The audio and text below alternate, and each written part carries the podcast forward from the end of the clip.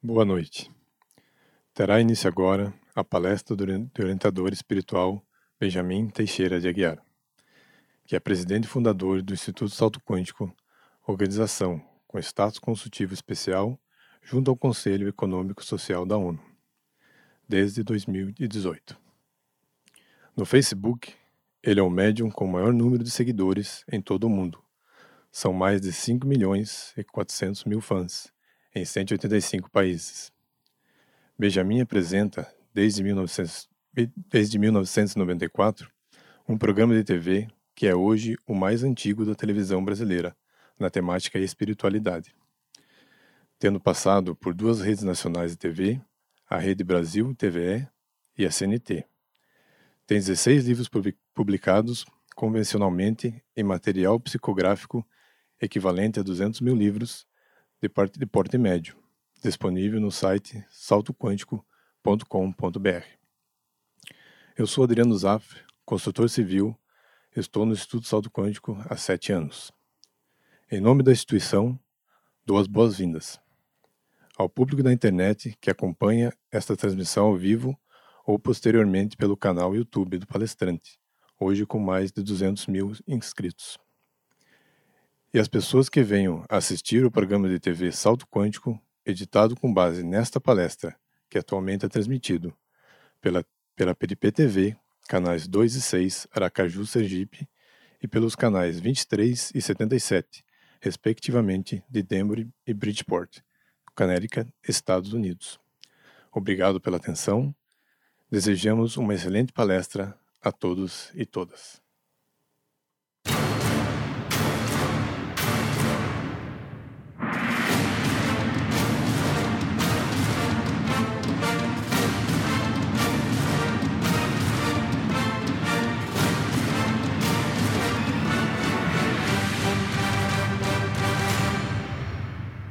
Boa noite a todas e todos. É, aqui ainda no, aqui no grupinho bem pequeno, familiar, em, porque estamos em toque de recolher por determinação do governo de Connecticut.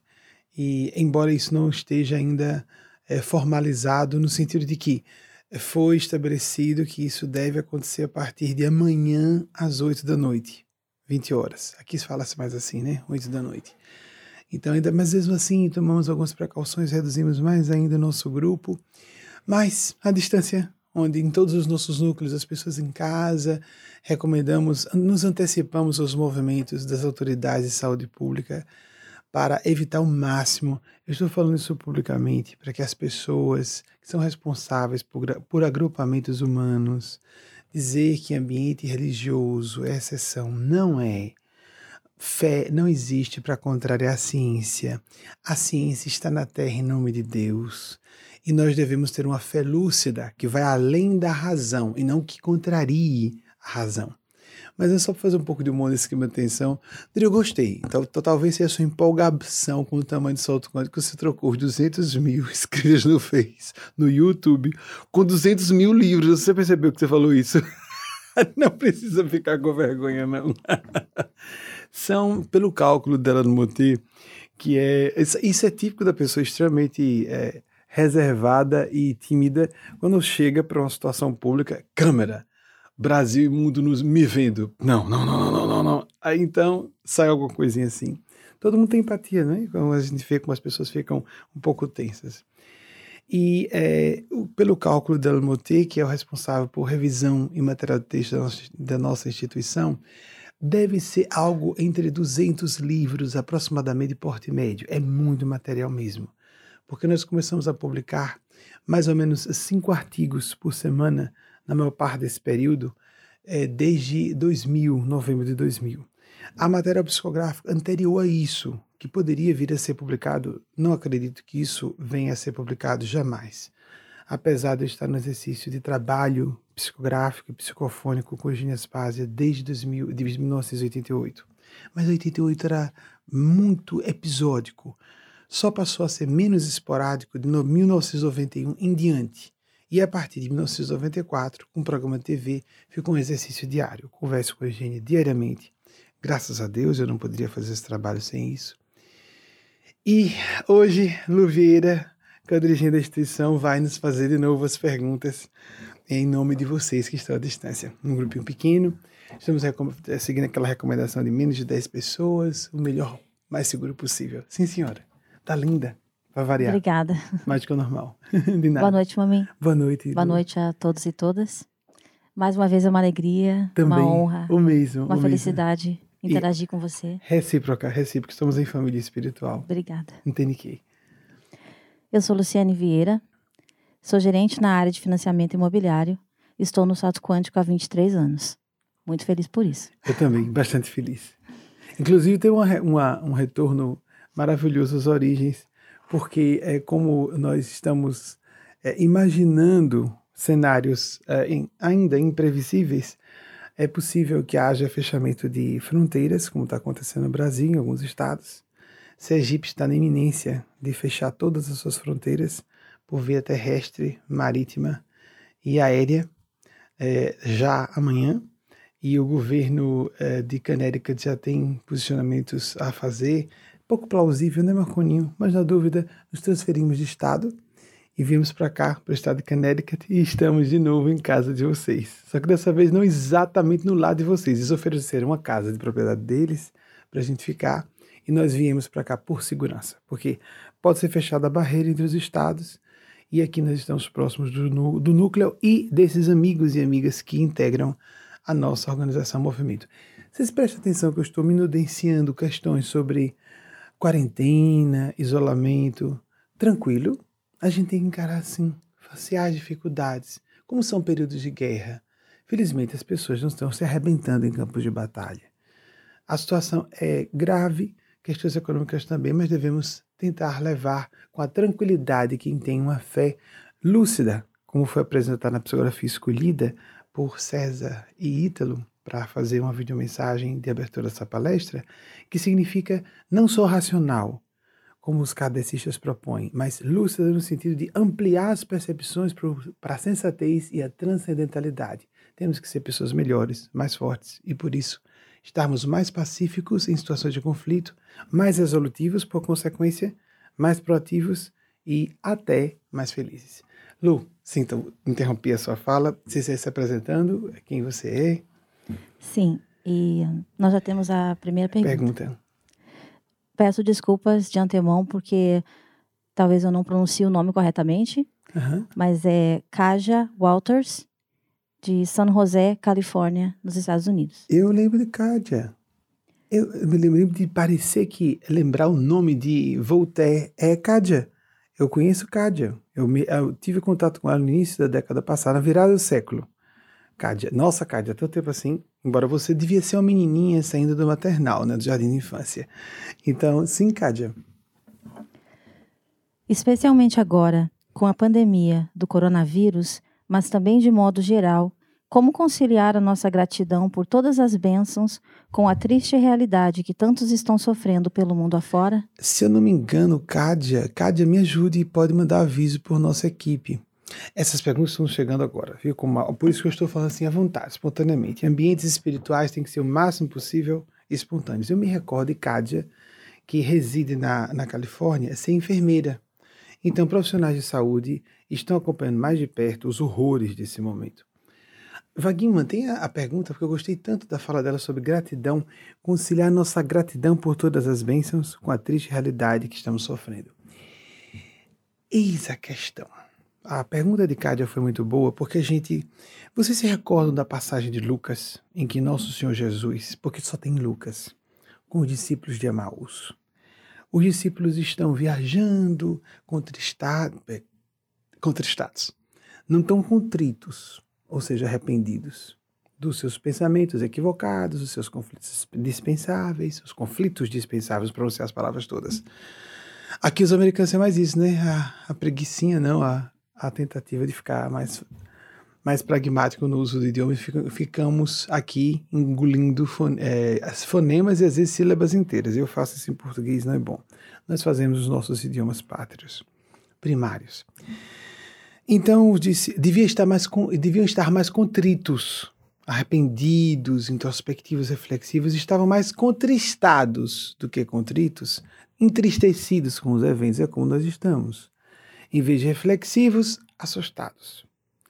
Em vez de meditativos e criativos, para poder, por exemplo, em casa, presos na, nas quarentenas que estão se estabelecendo pelo mundo afora, tem sido uh, o conjunto de métodos relacionados a isolamento mais eficaz, vamos chamar conjunto, né? porque tem alguns métodos em graus variados de contenção, mais eficazes até o momento. Nós não sabemos quando vai surgir uma vacina eficaz, ou um tratamento medicamentoso para cura eficaz, e então, enquanto isso, temos que tomar todas as medidas de precaução possíveis. Isso é há um comum acordo entre autoridades do meio científico de saúde e autoridades políticas na área de saúde pública, as mais sensatas e esclarecidas. Então nós devemos aproveitar ficar em casa, é o momento de voltarmos para dentro.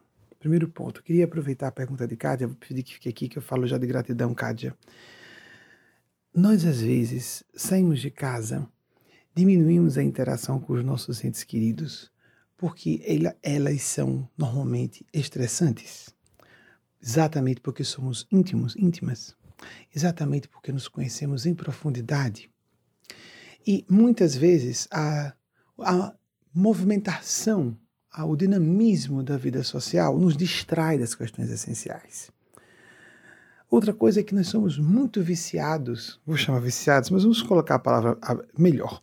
Somos habituados, bem habituados, ao direito de ir e vir, sobremaneira em democracias como nos Estados Unidos e no Brasil, que nós somos muito livres, graças a Deus, é, para nos movimentar, nos encontrar com quem desejarmos, desde que as práticas sejam lícitas nessas, nesses encontros. E ficarmos trancafiados em casa, como se estivéssemos em cárcere privado. Isso já por si é angustioso, deprimente. Então, o que eu queria dizer a todas e todos nesse momento, ainda dentro da. ampliando a pergunta de Kádia, exercitar gratidão, um estado de fé, devoção, orar mais, meditar mais, reforça o sistema imunológico. Então, se tem uma mágica e vamos melhorar o nosso sistema imunológico, proteger do coronavírus, essa nova cepa, melhorar o sistema imunológico, orar mais longamente, meditar mais longamente, ler mais. A maravilha de hoje termos acesso pela internet a uma quantidade colossal de conteúdo para ser lido, ouvido, visto, tanto para entretenimento, entretenimento comum, famílias se reunirem para assistirem a séries documentais, ou mesmo que sejam séries ficcionais, mas de entretenimento familiar de qualidade. Porque há pouco tempo, se fizéssemos uma quarentena, quem não tivesse uma biblioteca em casa ia ficar submetida, só para pensar no século XX e não no século XXI, ao que radiotransmissoras ou emissão, emissoras de TV nos expusessem. E aí então nós só teríamos aquilo. Poucas pessoas tinham bibliotecas completas em casa, etc. Agora não.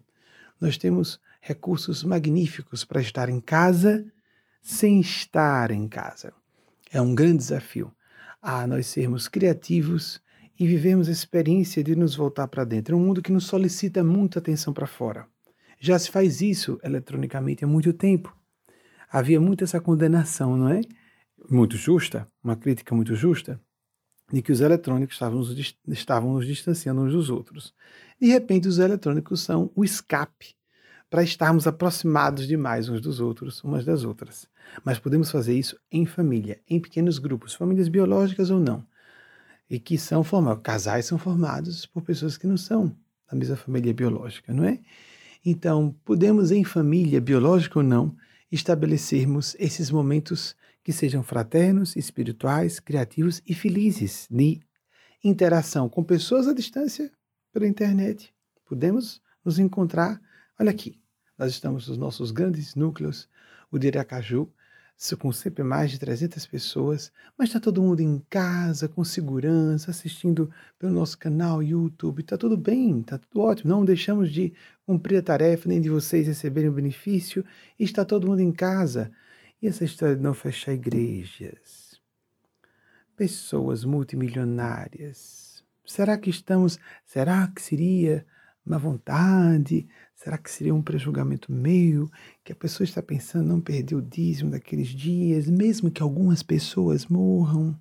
Será que essas pessoas não sabem que estão realmente submetendo a risco de morte pessoas frágeis, famílias inteiras, porque não quer abrir mão de algum alguma fortunazinha a mais, porque já tem tanto? A sociopatia que aparece em todos os ambientes, inclusive nos religiosos e espirituais. É? Primeiro a vida humana, primeiro a segurança da vida das pessoas, depois cogitamos outras questões. Vejam esse país, os Estados Unidos, por exemplo. Há um país que seja mais focado na questão econômica material, apesar de todos os respeitos às liberdades civis, pois exatamente as liberdades civis estão sendo questionadas, porque o direito de, de, de ir e vir é uma das, um dos direitos fundamentais estabelecidos na Constituição Americana, inclusive aquela famosa, né, que abriu as portas para todas, para todas as demais, e comprometendo a economia, mas é claro que isso deve ser feito. Primeiro, a saúde das pessoas.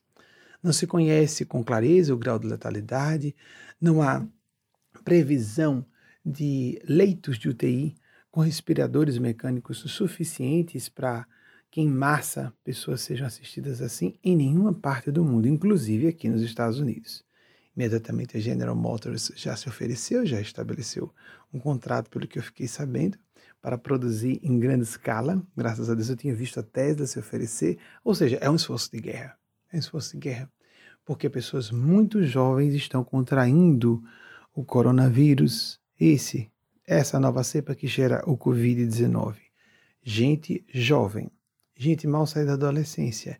Já houve casos de adolescentes e crianças morrerem vítimas da Covid-19. Então, essa ideia de mágica imunidade de pessoas jovens, pessoas mais jovens e mais saudáveis são mais resistentes e resilientes. Resistentes a contraírem a desenvolverem a Covid, se entrar em contato com o vírus, e resilientes a se curarem do, do da Covid-19 caso contraiam efetivamente o vírus. E existem super transmissores, aqueles que nem demonstram sintomas e, são, e passam e espalham por toda parte. Então, temos que ter muita consciência e responsabilidades sociais. Mas de onde vem? Como conciliar gratidão? Nós somos uma cultura de é, viciada pergunta foi muito própria dela. Nós estamos muito viciados em reclamar. Tudo está pouco, quero melhor, quero mais fortuna, quero mais saúde, quero mais isso, quero mais aquilo, pressionamos os governos.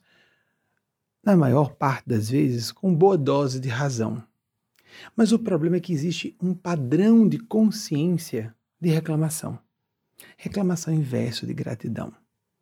Estava refletindo com alguns amigos recentemente na verdade, com os dois rapazes apenas que moram lá em casa, com De, Delano, meu amigo irmão, que é um, uma, um dirigente assistente ao lado de Wagner, meu esposo, eu comentava, e nós que estamos sempre protestando qual vai ser meu novo passo, a nova promoção, a nova. E não é assim que as pessoas vivem. Qual será a minha nova conquista profissional? Qual será a minha nova aquisição de eletrônico, ou o que for, ou mais patrimônio ou qual será a minha nova aventura, minha nova experiência feliz. Porque nós não estamos focando que não precisamos de algo à frente a mais para ser felizes, para ser gratos. Nós já temos muito hoje para ser gratos. Por exemplo, agora, Cádia, que está a milhares de quilômetros de distância daqui, está se comunicando conosco, conosco em tempo real. Muitos de vocês estão a mais milhares de quilômetros ainda de distância, é uma distância transcontinental. Mesmo que se entenda que as Américas sejam, não se entendam as Américas como um continente só, mas América do Norte, América Central, América do Sul seriam o mesmo continente, são bem diferentes, culturalmente, etc. Principalmente a América Latina toda. Vocês que estão no Brasil, vocês que estão na Europa, há um grupo bastante participativo da Europa, então estamos fazendo uma transmissão transcontinental transcontinental, transatlântica, simultânea. Olha que maravilha! Nós não deixamos de ter um momento de socorro, de consolação, de elucidação, de propostas que a pessoa concorde ou não, mas está tendo a opção de ter perspectivas diferentes para uma crise que, se a pessoa, por exemplo, escolher não concordo, não acredito, isso é cor-de-rosa. Não, nós estamos sendo bem realistas, né? estamos dizendo que estamos em estado de guerra. Mas se nós resolvermos escolher a desesperação, o quanto isso vai ser prático, vamos usar a expressão que usamos há pouco, o quanto vamos ser resolutivos, o quanto isso vai nos ajudar a vencer o problema? E principalmente isso, quanto isso vai fortalecer o nosso sistema imunológico para que nós é, evitemos entrar nas, na, nas estatísticas dos que podem vir a óbito nessa pandemia. Então, a serenidade é testada exatamente nesses momentos. É como se nós estivéssemos com relação à gratidão. Mas quanta coisa eu posso ser grato hoje? Estamos com a internet disponibilizando recursos assim, transmissão ao vivo, como, como isso que vivemos agora nesse momento. Depois eu posso fazer encontros fraternos com amigos por teleconferência, o que era uma coisa, parecia high, high, high, high tech. Teleconferência, só alguns grandes CEOs de grandes empresas se encontravam com alguns dirigentes à distância, Hoje as pessoas fazem isso brincando, todos, acessível a qualquer pessoa. A pessoa não precisa ter fortuna para viver. Ah, o universo, é claro que com muitos perigos, porque as bolhas, na, na pior acepção do termo, as bolhas da internet também são bolhas de informações distorcidas, as tais, vamos usar a expressão que se universalizou, as fake news. Enfermeira veterinária, ah, tá certo, mas os enfermeiros veterinários têm coração, né? A sensibilidade para se apiedar até com animais. Imagine o quanto a pessoa se apieda, né, Kádia, com os seres humanos. Então, aprender a ser gratos pelas experiências que já temos, para poder depois, quando isso passar, nossa, como eu reclamava de bobagem. Como nós vamos amadurecer psicologicamente, socialmente, culturalmente, como civilização cristã, nos tornarmos mais cristãos, cristãs realmente, depois de uma crise dessa. Eu gostei que uh, houve momentos de uh, reacender, vamos, vamos dizer assim, de renascimento da, das, pelo menos um, um, refresh, né, uma renovaçãozinha rápida das bolsas de valores já. Oh, que bom que elas reajam e que os, as economias não fiquem muito tempo em certos setores paralisadas, que esse toque de recolher, vamos chamar assim, seja o menos extenso possível no Brasil, aqui nos Estados Unidos, na Itália, num estado pavoroso de guerra, o inimigo comum, como Eugênia Spazia e Anacleto trouxeram em nome de Maria Cristo semana passada, não nos unimos em prol do bem comum, estamos todos unidos por causa de um mal comum. E, lamentavelmente, é princípio evolutivo da vida. Se nós não fazemos por bem, vamos fazer por mal. Chegou o momento, ninguém diz, eu não quero ficar adolescente, ou então eu não quero envelhecer, ou então eu não quero morrer. Não existe isso. E aí nós percebemos a fragilidade da nossa condição humana. Isso é tão. É, vamos, como vamos colocar? Isso nos torna, torna mais aguda a percepção da realidade, nos torna mais realistas, nos torna mais sábios, sábias. Sobre isso, eu acho que seria bem interessante trazer a lume um episódio que aconteceu há alguns anos, há mais de 10.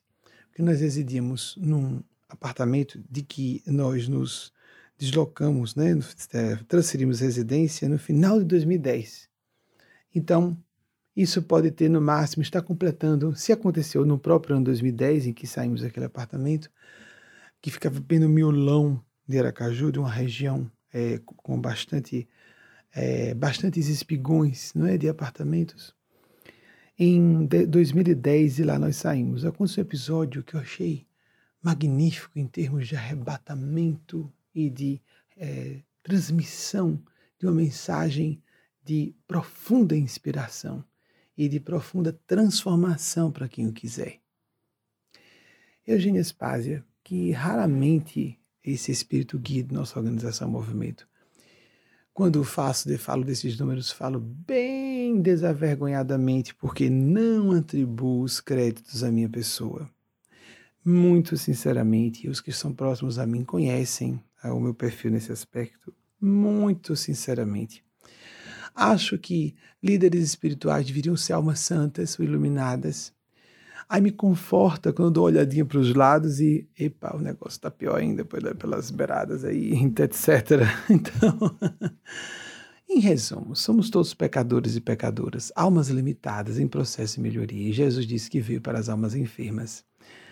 O perigo são as pessoas, está nas pessoas que se julgam santas ou virtuosas demais, ou sábias e inteligentes demais. Nossa cultura de pessoas que têm ou uma autoestima muito abalada e aí disfarçam em arrogância, ou uma superestima exagerada, uma super autoestima exagerada, presunção, e parecem humildes por fora e não são por dentro. O equilíbrio, como sempre, nós seres humanos, que é o problema, a busca da totalidade. Né? Então, raras vezes, Eugênia Spazia, que é essa pessoa, quando brinquei com o Adriano dos Números, responsável e o grupo de anciãos sábios, de seres que estão muito à frente de nós, no campo da lucidez do intelecto e do coração. Ela raramente desce à superfície de fato para estar aqui, conversar conosco e transmitir uma mensagem. Não precisa se comunicar à distância, como agora aqui a gente está se comunicando à distância. Isso foi dito desde a época de Kardec. Embora, como disse, não somos kardecistas, respeitamos Kardec como o maior cientista de mediunidade até hoje, com aquelas, aqueles recursos limitadíssimos do século XIX ele estabeleceu um edifício de metodologia de desenvolvimento da mediunidade com segurança, que foi complementado com o trabalho mediúnico luminar de Chico Xavier, que não consideramos que seja só um líder espírita. É claro que também foi um líder, de líder espírita, mas o seu trabalho mediúnico é patrimônio da humanidade. E nós que desligamos-nos do movimento espírita em 2008, julgando que não importa a que religião pertençamos, mas que cada um siga sua consciência e seus princípios. Então, desde lá, Kardec falava sobre a importância de nós nos desligarmos de uma série de atavios. Como, por exemplo, olha a questão, vamos voltar ao episódio, gente, depois eu falo sobre a questão de Kardec, se os espíritos julgarem realmente importante isso. Um certo dia, ele fala, bem, nem eles querem que eu diga, é a questão da comunicação à distância. Eles usaram como metáfora o telégrafo. Nós estávamos na época do telégrafo com fio. Nem telégrafo sem fio existia. Marconi, que é seu xará, seu homônimo italiano, não tinha feito sua experimentação. E, se eu não me engano, um frade gaúcho, quatro anos antes, fez uma experimentação equivalente e não recebeu crédito por isso. Mas o italiano recebeu crédito de ter criado o rádio, né? ou pelo menos o princípio do rádio. Aí surgiu a radiotelegrafia e depois as radiodifusões, as transmissões radiofônicas para as pessoas terem aparelhos de rádio em casa. Grande, o grande boom do rádio aconteceu nos anos 1920 aqui nos Estados Unidos, que foi quando tudo começou mesmo nessas comunicações de massa, assim como na televisão foi nos anos no início dos anos 1950. Então voltando, raramente ele já falava isso, a metáfora foi o telégrafo. Se no telégrafo nós já temos com a nossa tecnologia de hoje, né? condições de comunicar à distância, em tempo real. Não com essas palavras. Inclusive porque estava falando em francês. Mas não falava-se tecnologia, por exemplo. Falava-se ciência, os avanços que a humanidade atingiu, etc. E ele falava com metáfora. Ele e os guias espirituais que lhe respondiam às perguntas, que eles tinham potenciais para comunicação à distância que nós não compreendíamos. Hoje, é fácil nós entendermos. Ah, comunicação como se fosse um telefone celular ou como se fosse uma ligação por qualquer aplicativo de comunicação internet. Eugênia Spazia raramente desce na comunicação. Desce quer dizer de ficar espacialmente ao meu lado e se comunicar. Não há necessidade disso. Mesmo porque há problemáticas para eles e elas fazerem isso, porque o padrão energético, a frequência é diferente. Então, como nós fazemos, vamos usar a analogia antiga, de novo, um dial de uma, um rádio uh, analógico, ou ainda que seja uma transmissão digital, mas vamos lá procurar um dial, girando para aquela frequência em hertz, em que nós sintonizaremos uma certa específica emissora de radiodifusão. Pois bem, eles estão numa frequência mental espiritual diferente, completamente diferente da nossa. Demandam um sacrifício que nós não temos como colocar em palavras, eles descerem, chegarem próximos a uma frequência que é completamente diferente deles e delas. Esses que estão num plano sublime de consciência, esses que têm um sentimento de doação e de extrojeção de si e de colocar-se completamente a serviço do bem comum, colocando os interesses pessoais bem em segundo plano, mesmo, mesmo. Não da boca para fora, não no sentido só consciente, no sentido inconsciente que se revela no comportamento. Um certo momento desses momentos, ela apareceu e eu notei que ela estava desceu a superfície, quero dizer, no andar em que estávamos, décimo primeiro andar do, é, desse espigão. Como nós dizemos em português, aqui nós chamamos de arranha-céus, né? Mas 11 andares é pouquinho, né? Gente não chega a ser um arranha-céu.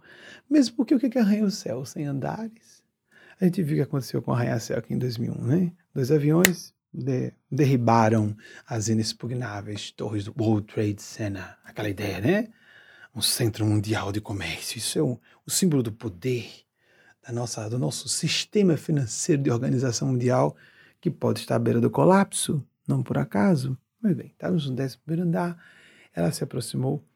Wagner e Delano acompanharam vários, vários, por, residirem comigo, episódios assim.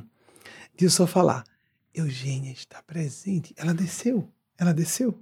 E às vezes, antes de ver, já sinto que ela se aproximou, ou outras vezes, já vendo quando ela desceu falando baixinho assim para eles. Nós usamos sistemas de isolamento acústico em nossa casa, em Aracaju, e é só que cercados de cães.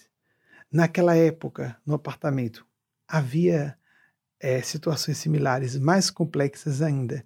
Então eu só falo, ela se aproximou. Os cães partem na direção da janela, piam, é um ganir, né, de o chorinho do cachorro, como se tivessem tocados no coração.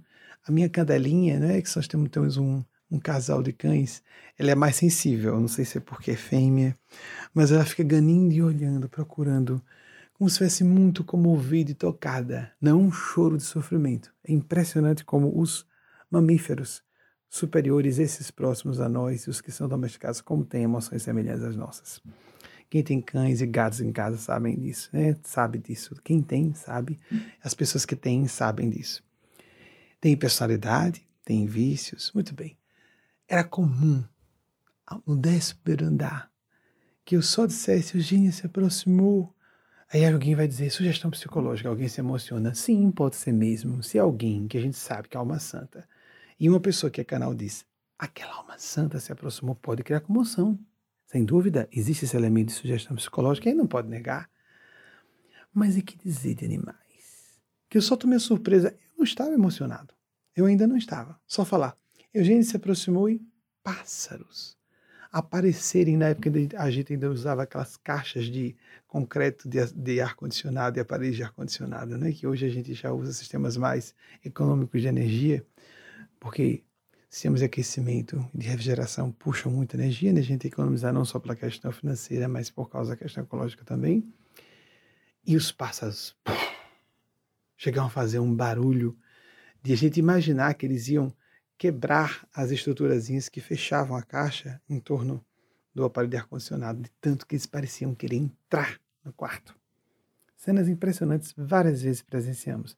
Olha, olha só, isso para uma pessoa muito cética seria suficiente para ver que alguma coisa estranha aconteceu. Os pássaros estariam sugestionados de que aconteceu alguma coisa e que eles querem. Por que, que eles iam querer adentrar naquele momento a, o nosso quarto? O que aconteceu no quarto? Estão morrendo de fome? Nós de, de repente eles intuíram que dentro do quarto tinha é, alimento bastante para eles. O que foi que aconteceu? Né?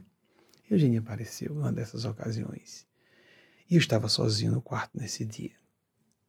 E como ela apareceu, aí sorridente, trazendo alguns confortos sobre um assunto de que eu não me recordo, porque nossos contatos são sistemáticos diários, como se vocês desde 94. Então apareceu, majestosa e serena ao mesmo tempo, altiva e extremamente humilde, é, concomitantemente. Que paradoxo, né? Pessoa humilde e majestosa, serena e lúcida não parece um ser humano. Não, é o que eu diria. É uma um ser supra-humano. Representa realmente potestades celestes.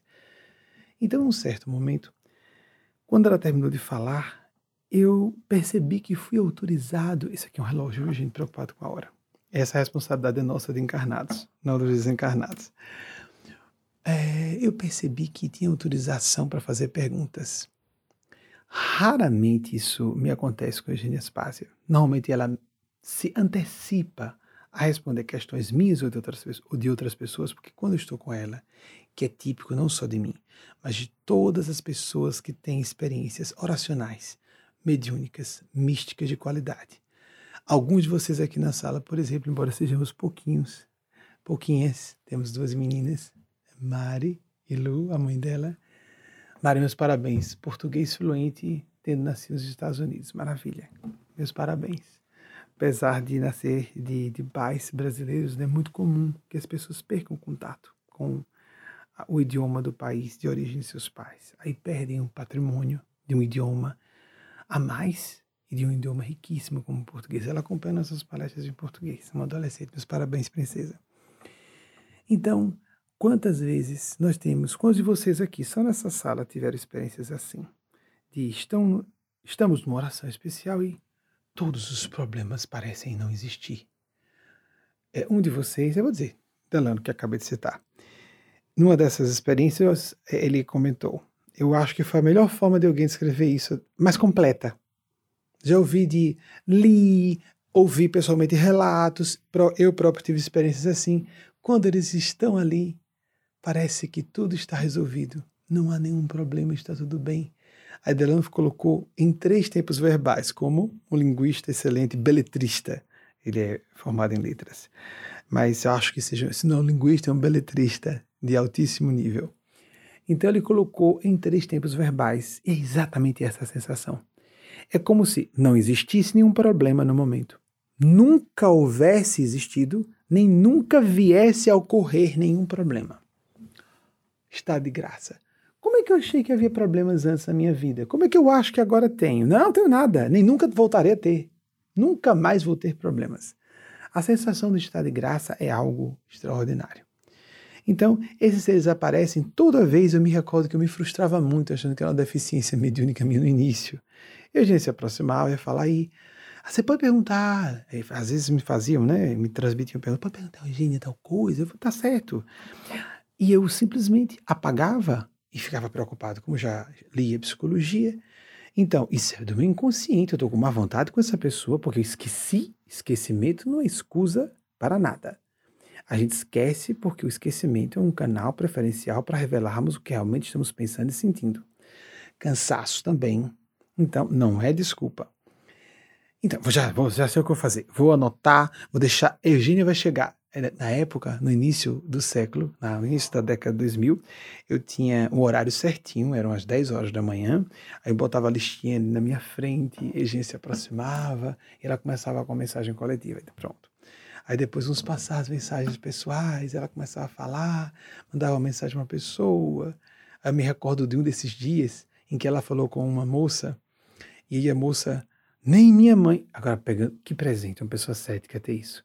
Nem minha mãe conhece essa data. A data bem sigilosa. a data de aniversário de um caso, ela era casada, um caso extraconjugal. que coisa. As experiências humanas, né? Eugênia parabenizou, concordando ou chamando a atenção, tá bom demais, tá sofrendo demais, vamos parar com isso aí. E a gente mandou os parabéns pelo aniversário de hoje. Nem minha mãe sabe disso. aí ela se abriu que era o aniversário, ela aniversariava naquele dia. Então, aí falava, tomava iniciativa, e eu, o papel na minha frente, as perguntas, e, ah, certo, Eugênia, mas mais alguma coisa a dizer? Não, não, estou agradecido. Então, eu indo lá, deslumbrado, né, e ela, Nada mais a dizer. Obrigado pela atenção. Ainda agradecem. O plano superior agradece. Nós somos os beneficiados e o plano superior agradece. Tem um momento em André Luiz Chico Xavier que lá está André Luiz indignado com as deficiências de médiums numa reunião mediúnica, nós seres humanos, não estou falando de cardecistas não, nós seres humanos. E nós somos um absurdo, uma coisa dessa. Não poderiam ser mais conscienciosos, em palavras aproximadas da época.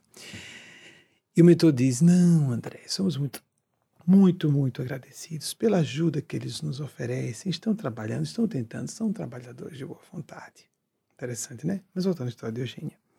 Então, ela se aproximou e eu estava lendo uma biografia de Bernadette Soubirous, mais íntima.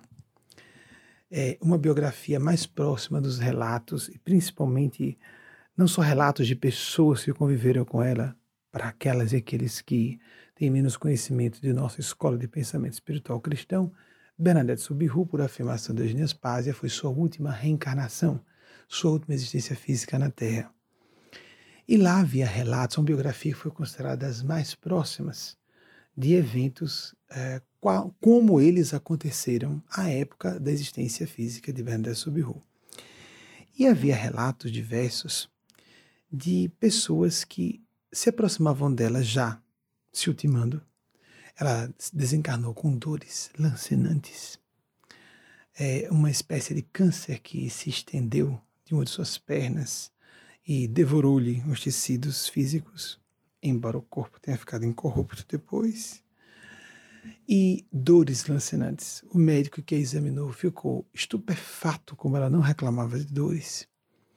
E algumas irmãs de caridade daquelas freiras da mesma congregação, em Niver, onde ela viveu seus últimos anos e onde veio a óbito, as mais sensíveis, as que percebiam a santidade dela, porque algumas a perseguiam e julgavam que era uma fraude, como sempre, como sempre. As verdadeiras representantes do céu, ou os verdadeiros, são vistos como fraudes. Não são bem recebidos no seu tempo. Quem disse primeiro isso foi Jesus. Os profetas nunca são bem-vindos, os verdadeiros, os autênticos, na sua própria terra. E terra quer dizer época também, na sua geração. Então, Aí havia relatos de algumas feiras mais sensíveis da melhor Bernadette.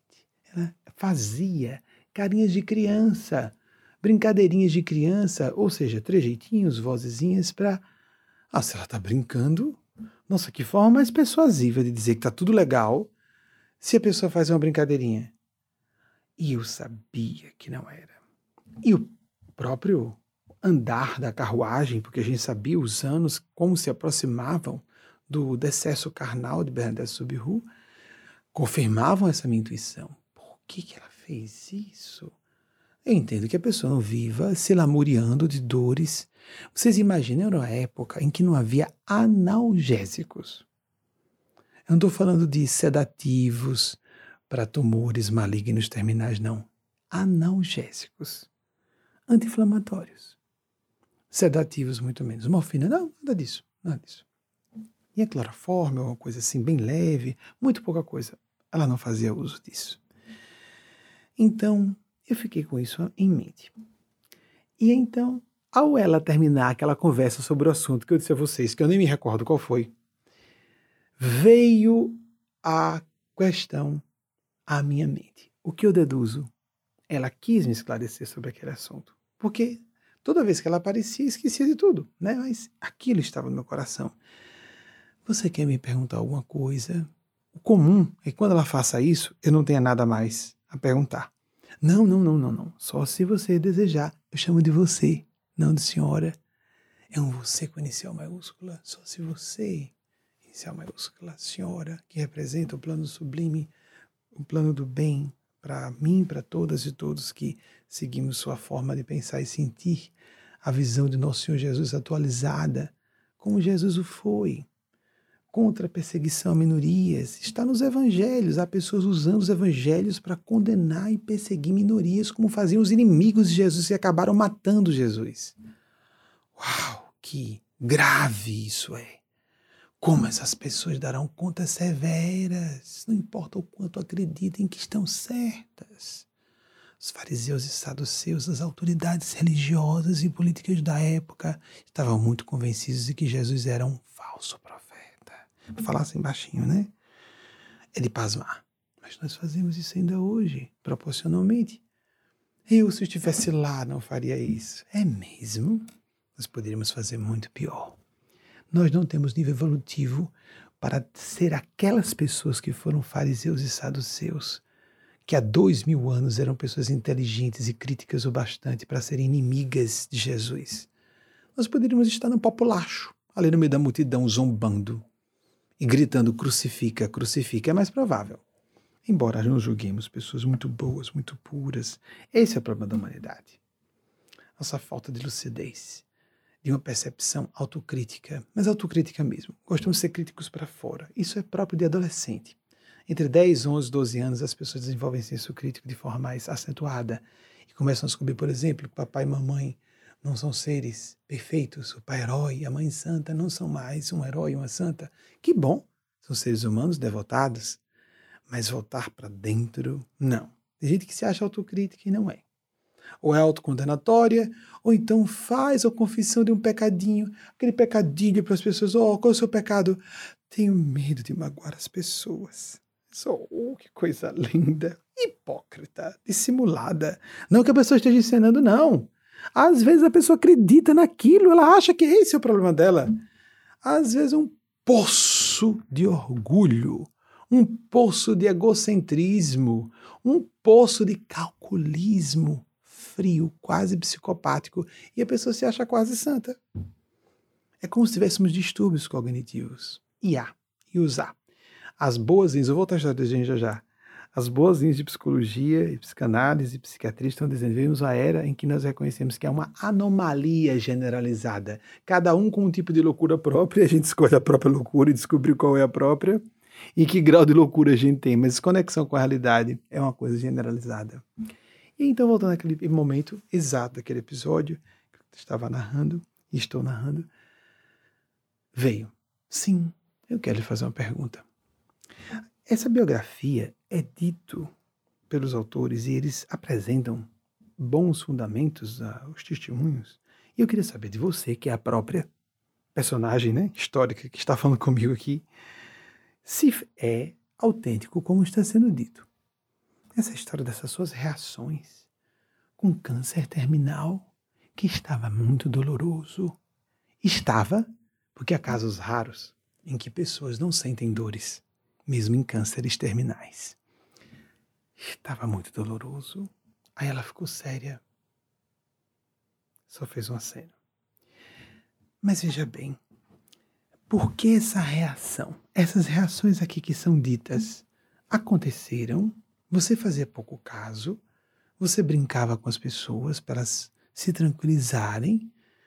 Quando perguntavam se você estava melhor e você estava piorando, aconteceu isso mesmo, ela séria, só fez uma cena de novo. E aí foi o meu questionamento. Por quê? Veja, eu entendo que não haja lamentação fora de apresentar minha pergunta. Isso não é desrespeitoso. Nós podemos falar com um ser superior assim. Me explique por quê. Uma coisa é você ficar, ai, ai, ai, ai socorro, tá doendo, tá demais. E estragar o humor de todo mundo o tempo inteiro. Uma coisa é uma pessoa se lamentar demais de alguma coisa. Uma coisa é uma pessoa estar num padrão, isso é diferente. De estar num padrão de pessimismo, tá tudo bem, mas a pessoa só foca o pior. Você estava se ultimando de câncer com muita dor. O desabafo entre pessoas íntimas é algo completamente completamente compreensível. Inclusive era um movimento fraterno. Só para uma irmã de caridade se hesitou. Tá um pouquinho pior hoje. Mas dá para aguentar? Por que você não falou alguma coisa assim? Porque nós falamos, estou colocando em palavras hoje, que aconteceu há 10 anos, porque a conversa era muito mais telepática do que em texto discursivo, como eu estou falando aqui. Daria para fazer isso se não ser uma postura não cristã, não caridosa, não espiritual, um desabafo entre íntimos. Por quê? E então ela levantou os olhos na direção do infinito. Ficou em estado de transe, êxtase, e começou a dizer: Com tantas infinitas graças de Deus, como eu ousaria reclamar de qualquer coisa ainda que fossem dores atrozes de um câncer terminal. Agora, amigos, amigas, essa cena foi das mais lindas que eu já é, tive a oportunidade de testemunhar nas vivências mediúnicas. enquanto ela falava isso, ela ia desaparecer numa explosão luminosa em forma eliptoidal, é assim que se diz, tio D? Uma espécie de elipse gigante, mas em três dimensões, que tomava os quatro apartamentos. Eu conseguia perceber a extensão, porque eram quatro apartamentos para andar. Ela começou a explodir luz, porque quando a pessoa está no seu sentimento, o padrão do pessoa, quero dizer, essa pessoa sem corpo, essa pessoa do plano sublime, quando ela volta a recuperar o seu padrão normal de sentimento, a primeira coisa que a gente vê é luz e não vê mais a forma e depois desaparece. Naquele momento, quando eu tangenciei um assunto em que ela teria que reportar-se, é isso mesmo, né? Forma eliptoidal. Português, hein? Se reportar, fazer com que ela se reportasse aos seus sentimentos santificados. Fugiu do meu campo de consciência. Ela apareceu, começou, luz branca, luz branca, luz branca, a imagem dela desvanecendo no meio da luz branca, aquela luz colossal e, e os pássaros na caixa do ar-condicionado e meu Deus, como alguém pode ser assim? Mais uma das vezes que eu fiquei pasmo com a santidade de uma pessoa como Santa Bernadette Subiru, não por acaso ela tinha um contato direto com Maria Cristo. É ela quem recebe essas mensagens que no final ela desce a vibração dela o mínimo possível para que possa contactar-me e transmitir as mensagens. Mas se ela volta ao padrão normal dela, foi. Eu não tenho contato com ela. E ela só foi revelar ser Bernadette Subiru. Na verdade, ela confirmou a revelação. Deixa, não deixa de ser revelação dela. Pô, depois de Gustavo Henrique, que é um outro bom amigo espiritual, veio nos falar que ela era Bernadette Soberro em 2004. No ano anterior, em 2003, foi revelado que ela foi às pazes de Milito. Nessa época, nós estávamos com um programa em rede nacional de TV. Vejam que interessante. Eles esperaram que eu estivesse no ápice da celebridade nesse trabalho, para que ali sem nenhuma vantagem para declarar alguma coisa assim, que era meramente fomentadora de polêmicas, dizer: olhe, tem uma coisa a dizer a você da importância e o tamanho desse trabalho que você está tão surpreso, não é? Eles vieram em conforto a mim. Meu Deus, um trabalho dessa envergadura.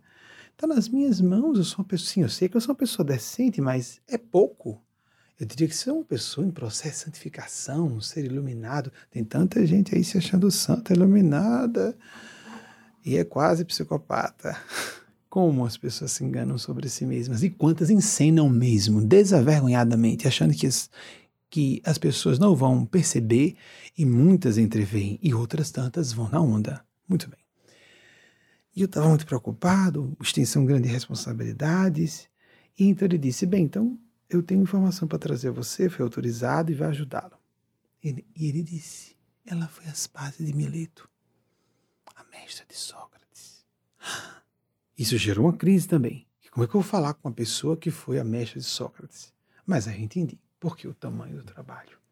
Porque hoje está em 185 países. Porque hoje, um dia hoje, hoje 22 de março, três anos que nós estamos à frente da média americana, que é a segunda colocada na maior rede social do mundo, o Facebook, em número de seguidores três anos hoje que estamos e cada vez mais distanciados da segunda colocada. Como? De uma, da menor capital do, do Nordeste, do menor estado brasileiro.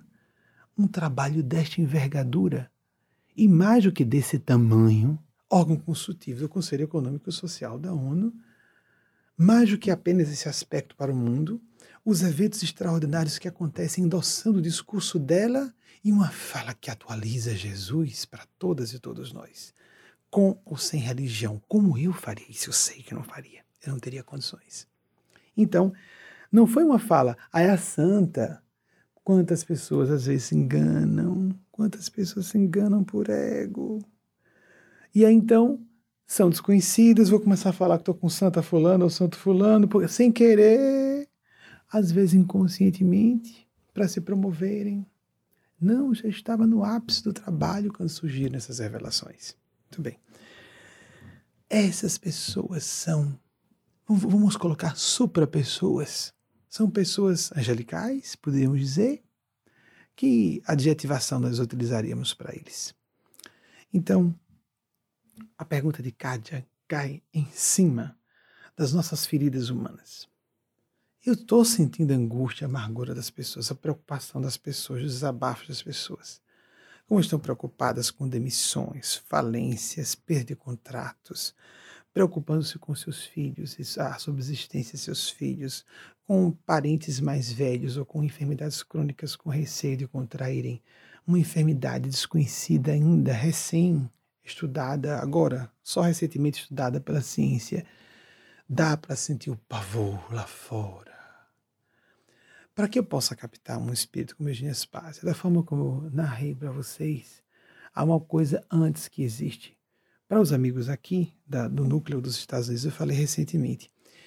Um certo dia, isso acontece desde que nós uh, viajamos para cá, mas nessa década de 2010, que eu passei períodos mais longos, e principalmente no inverno, e no mínimo é, ficamos cinco semanas, que foi 2012, depois ficamos, foi, fomos ficando progressivamente mais. 2016 para cá é que temos ficado períodos mais longos. O maior de todos, entre 2018 e 2019, ficamos cinco meses.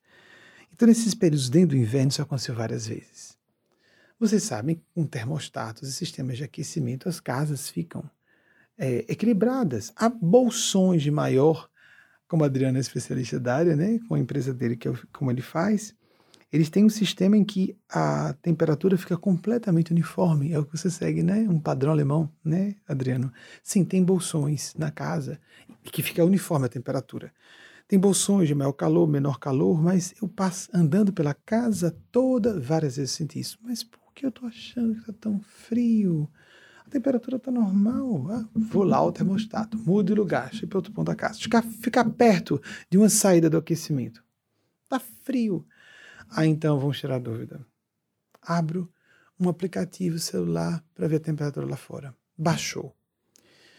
A gente sente o frio das árvores. Elas sofrem, os animais, os esquilinhos, os guaxinins, os cervos. A gente sente a dor deles. Quando eu vi com Marconi a primeira vez, me acordei. Mamim, chega. 2008. 2008 de dezembro de 2000. Mamim, neve. Aí eu esperava neve, aquela coisa que todo mundo dizia, né? É mágico, é uma coisa linda nevando. Quando eu saí, meu Deus, lembra eu falando isso, Marconi? Meu Deus, a natureza está sofrendo, que dor, que dor, que dor. Isso não é lindo, isso é pavoroso. Eu via esteticamente a beleza. Eu tinha visto em filmes, em fotos. Mas quando eu presenciei, que horror, que horror.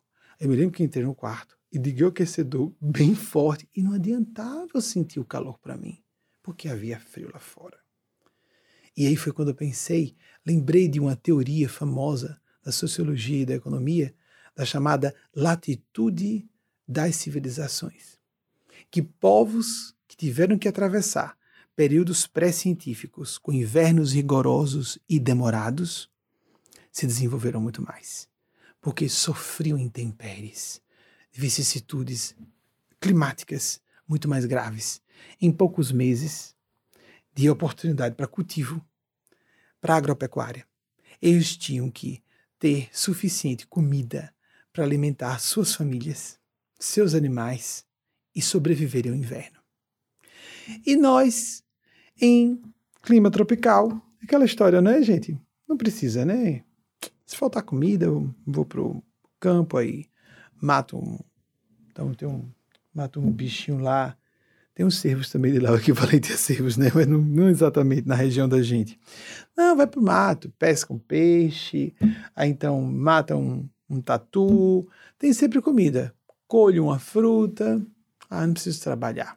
Não preciso me esforçar. Não vou passar fome. Extrativismo, mero extrativismo.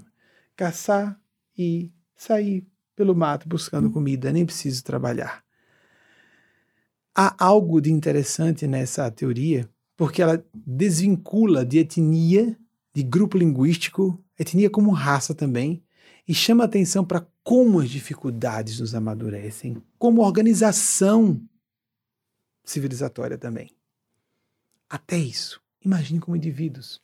Povos que passaram pela Segunda Guerra, mas passaram pela Segunda Guerra mesmo, como os, os americanos aqui mais de um décimo da população nos anos 1940 saíram de território americano e foram para a Europa, para a Europa ou para as ilhas do Pacífico enfrentar os japoneses.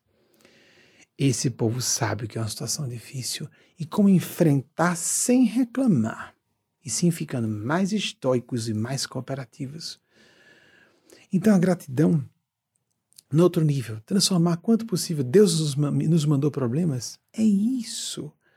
Por que só acreditar? Voltando a um outro episódio que eu comecei a palestra. Os discípulos de Emaús, que estavam contristados, mas não contritos. Lamentando, que horror, nós esperávamos que ele fosse o Messias, que instaurar, instaurar o eterno reino de Israel, ia ser o rei do mundo, como César, talvez como um papa, um papa da Idade Média, né? Eram reis dos reis, curavam os reis. Napoleão Bonaparte tomou a mão, tomou a coroa da mão do Papa e se curou. Não, você não vai me curar, não, sou eu com a coroa na minha cabeça. Talvez um tirano tirando, tirando a coroa da mão de outro tirano. Estou sendo exagerado? Não sei.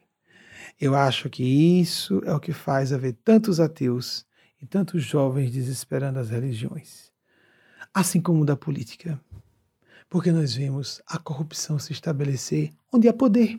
O problema não está nas religiões. Vejamos como está o ambiente político. Onde há, onde há muito poder, ou o ambiente jurídico, onde há muito poder, o ser humano, com seu ego e sua soberba, corrompe-se. Há uma máxima bem conhecida: poder corrompe. Poder, poder absoluto corrompe absolutamente, de forma absoluta.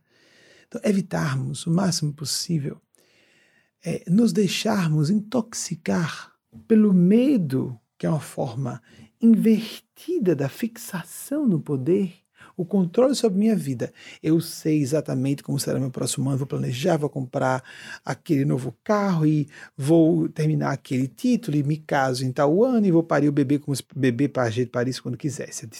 É bem complexa a fertilidade humana. Mas aí nós planejamos nossas vidas como se fosse uma casinha de bonecas pessoas inteligentes, pessoas instruídas, ou pessoas que se julgam extremamente maduras, fazem planejamentos estratégicos, blá blá blá blá, blá de suas existências, tudo arrumado, tudo organizado, e o imprevisível vem. uma dessa catástrofe global. não sei se podemos chamar de catástrofe ainda não, mas pode se tornar. E aí então, de repente, a gente se vê como a gente é. Como nós de fato somos. Vulneráveis, falíveis, que não temos poder nenhum. Gostei que uma criança, uma adolescente, mas é porque era criancinha ainda, que eu lembro estava no final da infância. Se minha memória, minha memória não falha, eu vou voltar aos discípulos de Emaús já já. O garoto tinha nove, porque dez anos é que os especialistas ebiatras falam que inicia a adolescência. É, na escola, uma professora de religião, de religião convencional, começou a falar de Jesus, um, uma que veio sem poder nenhum. Aí esse menino que é filho de pessoas da nossa organização, Jesus sem poder? Jesus era o homem que tinha todo o poder nas suas mãos. a professora ficou confusa, né?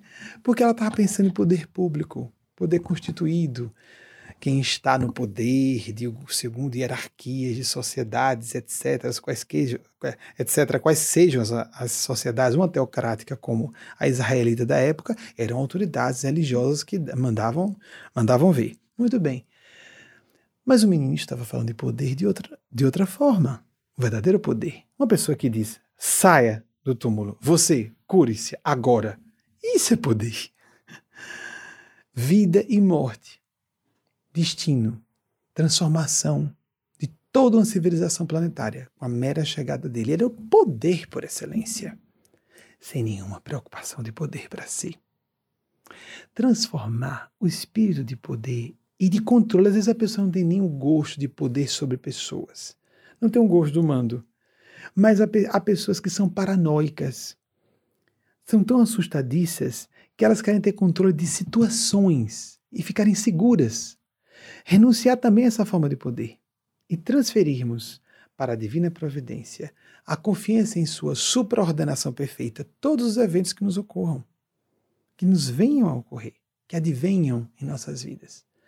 Sem, olhem bem o paradoxo importantíssimo, sem deixarmos de agir com responsabilidade. O que é de nossa pessoal responsabilidade ser feito. Ah, então esse menininho, a professora ficou chocada, os coleguinhas mais ainda. Como assim Jesus sem poder? Fazendo uma prática do evangelho em casa de Lu, que acabou de aparecer para vocês, e o esposo dela que está aqui, que dirige um núcleo há muitos anos aqui nos Estados Unidos. Me dirigi para o caçula deles, estava falando mais com as filhas adolescentes, mas agora chegou a falar com o menininho, né? O caçula, que também já está adolescente. Ele é mais amigo de Wagner, meu esposo, que tem essa habilidade, como Lu, de descer a mamãe dele ao nível dos adolescentes. Acho isso brilhante, esse didatismo, essa capacidade de descer, de ensinar a crianças e adolescentes. Wagner tem. Eu tenho deficiência. Eu já tenho muita dificuldade com adultos e adultas. Me perdoe. Faço o que eu posso com vocês. Ah, então eu educo os pais e as mães que se responsabilizem pelos seus. E então me virei para Leozinho, é, Leonardo, filho do Jesus Caçula. Ainda já tinha falado bastante com Vitória, que já é uma moça adulta, tem 17 anos, que, é, é, que tem um pouco mais de dificuldade com o português, Mariana acompanha mais, então me esforçando para falar, porque tenho dificuldade com o inglês, resistências emocionais, mas eu tinha que falar aquele momento falar inglês, só para que o evangelho aqui nós fazemos diariamente em inglês. Então, falando com dificuldade com Vitória, e então me virei para Léo, agora de falar com Léo. Léo, já já volto para as duas histórias estão pela metade. A do menininho com a professora e dos discípulos de Emaús. Dê me ajude se eu me perder, mas por enquanto eu estou encontrado por eles e elas. Terminando a parada do evangelho, aí então um bom espírito soprou. Agora a hora de Léo. Qual hora? Aí eu vi a cena. Em vez de o espírito falar o que, que eu devia dizer, eu vi a cena. Que é uma das cenas que eu queria ver bem apresentada. Já foi feito em vídeos por algumas emissoras de qualidade ruim, mas eu queria ver isso bem feito no cinema. Porque isso aconteceu, viu, amigos e amigas? Eu sei que alguns veem isso como crendice. Aconteceu. Aconteceu porque Jesus realmente foi o cara.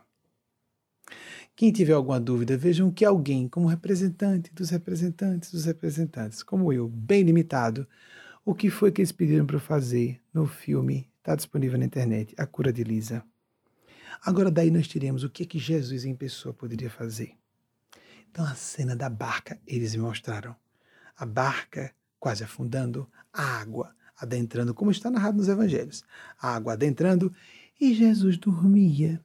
Interessante, né? Jesus, um ser crístico em nível búdico de consciência, não se apercebeu as pessoas acordam com qualquer ruído.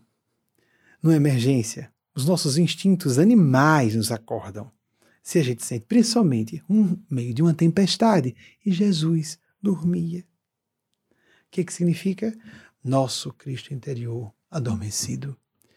Nosso centro de consciência é betado. Nossa lucidez obnubilada. Tomados de pavor, de medo. Senhor, Senhor, o senhor se preocupa que a gente venha perecer? Ainda vão cobrar, chamar atenção. Vem resolver. Que isso? Onde o senhor está? Deus, o que houve? Eu, euzinho, uma pessoa tão boa. Euzinha, só faço bem. E eu posso morrer de coronavírus. Eu tô arrasada. Arrasada. Desculpem, gente. Desculpem rir disso. Eu sei que é sofrimento, mas veja só, arrasado, arrasado, meu Deus, o que será de mim? O que será de vovô, de vovó, de papai, de filhinho, etc.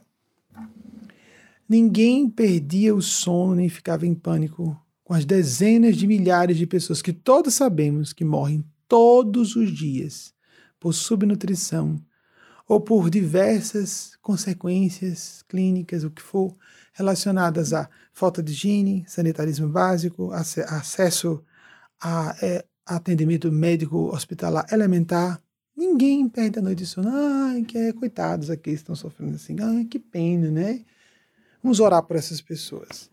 Ah, vi uma cena, me emocionou na televisão. Sou uma pessoa muito sensível. Aí vê se outra pessoa olhou que a gente tá chorando. Eu conheci um amigo que fazia assim. Muito sensível, né? Aí quando aparecia uma lágrima, um outro amigo dizia que a pessoa metia o dedo do olho para machucar e chorar, para ver se saia uma lágrima. Então, aí o mundo tá, o mundo tá em pânico. Egoísmo feroz, como disse Maria Cristo por Eugênia Aspásia. Agora a gente vê quem a gente é realmente. Aí os governos se unem. As pessoas estão em pânico. porque agora pode bater as nossas portas. E nós que éramos tão sensíveis espirituais, ficamos assustados. Que fé é essa? Mas a gente não ficava apavorado de perder noite de sono com as crianças morrendo na África. Não, ah, é, é uma pena. É. Não perdia noite de sono, não abalava minha fé, nem minha gratidão a Deus, não está tá batendo na porta da minha casa, não estava me ameaçando. Então minha fé em Deus não se abalava, nem minha gratidão a Deus se abalava.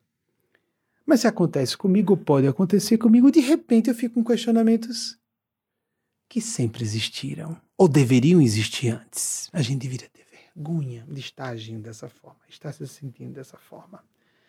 É como se nós estivéssemos rasgando os véus de ilusões que nós colocávamos sobre o próprio rosto, máscaras, para nós próprios, dentro do espelho de nossas almas. Eu, tão bom moço, tão boa moça, tão. Ou sou uma pessoa muito espiritualizada, vivo muito, eu sou pessoa caridosa, faço trabalho voluntário, mas entro em pânico porque eu posso falecer, ou alguém ente querido meu pode vir a óbito, mas isso é um fenômeno natural, pode acontecer com qualquer um a qualquer momento. E eu vou ficar indene, imune a uma enfermidade, a uma pandemia, porque eu tenho fé. Se eu sou uma pessoa espiritual de fé, eu posso dizer: seremos libertados para o mundo da luz. Pode chegar a minha hora de ser premiado e sair desse mundo tão sofrido. E talvez seja a hora de minha mãe ser premiada. Ou meu filho ser premiado. Mas o nosso egoísmo feroz, que é o bebê sofrendo mais perto da gente. Se a criança do bem é boa. Teresa de Lisieux abraçava o pai e a mãe. Teresa Lisieux é Santa Teresa de Jesus, como é conhecida no Brasil. Abraçava, era caçula de uma família de várias irmãs e ela era chamada de Diabinho pelos familiares. Com dois anos e meio, é esse o registro que se tem das biografias sobre ela e estudos sobre ela. Dois anos e meio, abraçava o pai, a mãe e as pessoas que amavam. Oh, mamãe, você é uma pessoa tão boa, eu vou rezar para Papai do Céu para você morrer. Aí o pessoal, Margoro, você é um diabinho? Que pedido é esse? E ela ficava perplexa. Mas se você morrer, não vai para o céu? Eu quero que você vá para o céu. A psicologia infantil diz que um dos maiores horrores para uma criança é a perspectiva da perda dos pais, do abandono, do desamparo em relação aos pais, os pais em relação a elas. Uma criança orar, desejar e verbalizar que prefere os pais mortos com Deus felizes do que com ela, tomando conta dela, isso é santidade. Isso é virtude. Isso é luz espiritual autêntica. Não precisava nenhum fenômeno extraordinário com Teresa de Lisieux, que desencarnou aos 24 anos, se arrebentando de câncer.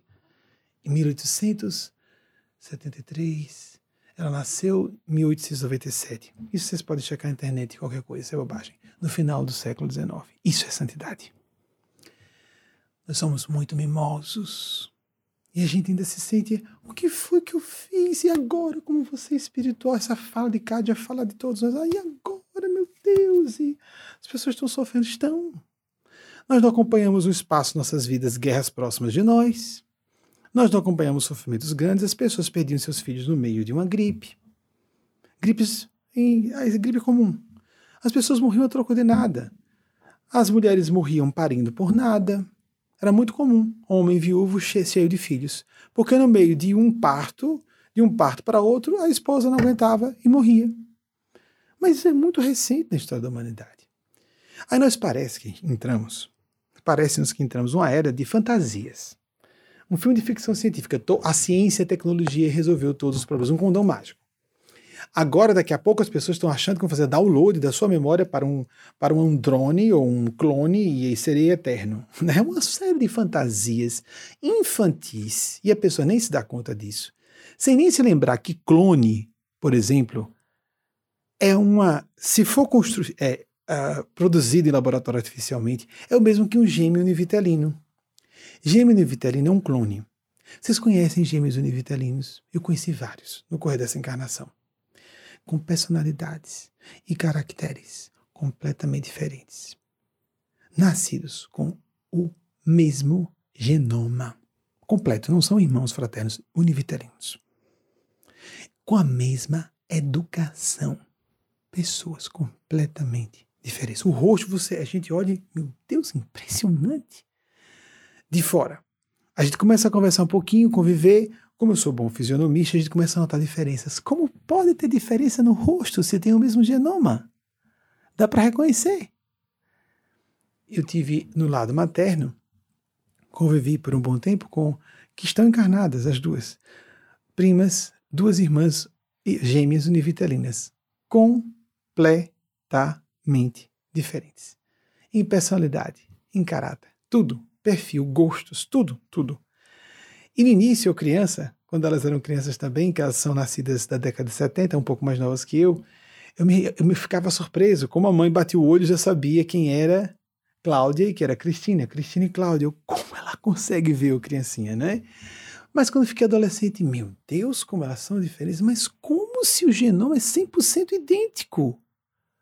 Uma tinha era mais espadaúda, a outra tinha ombros mais caídos, uma era, era mais disposta a atividades físicas, outra um pouco mais delicada. Isso para falar de alguns aspectos, os outros são sigilosos, né? Mas são pessoas, as duas são pessoas de bem, pessoas boas. É apenas no sentido geral, né? Mas as diferenças eram gritantes.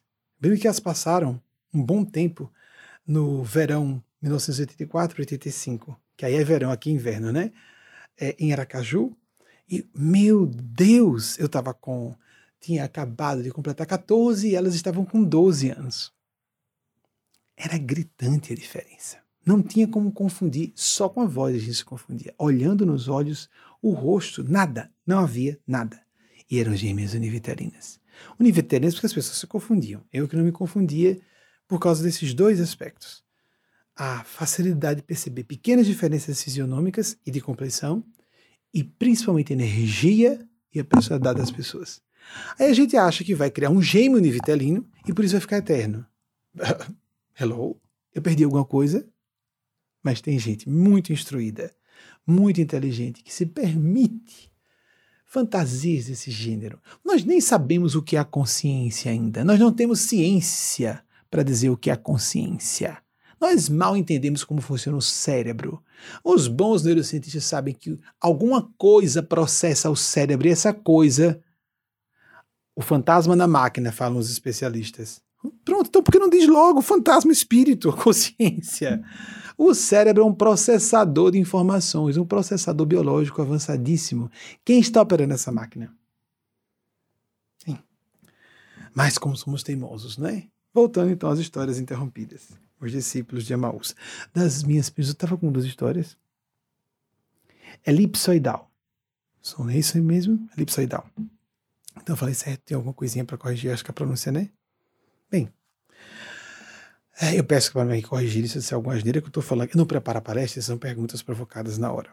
E eu peço que os especialistas presentes em qualquer área me corrijam, e eles sempre fazem isso, falam com as pessoas dos bastidores, e eles me passam, quando também avaliam que é válido ou não interromper o raciocínio.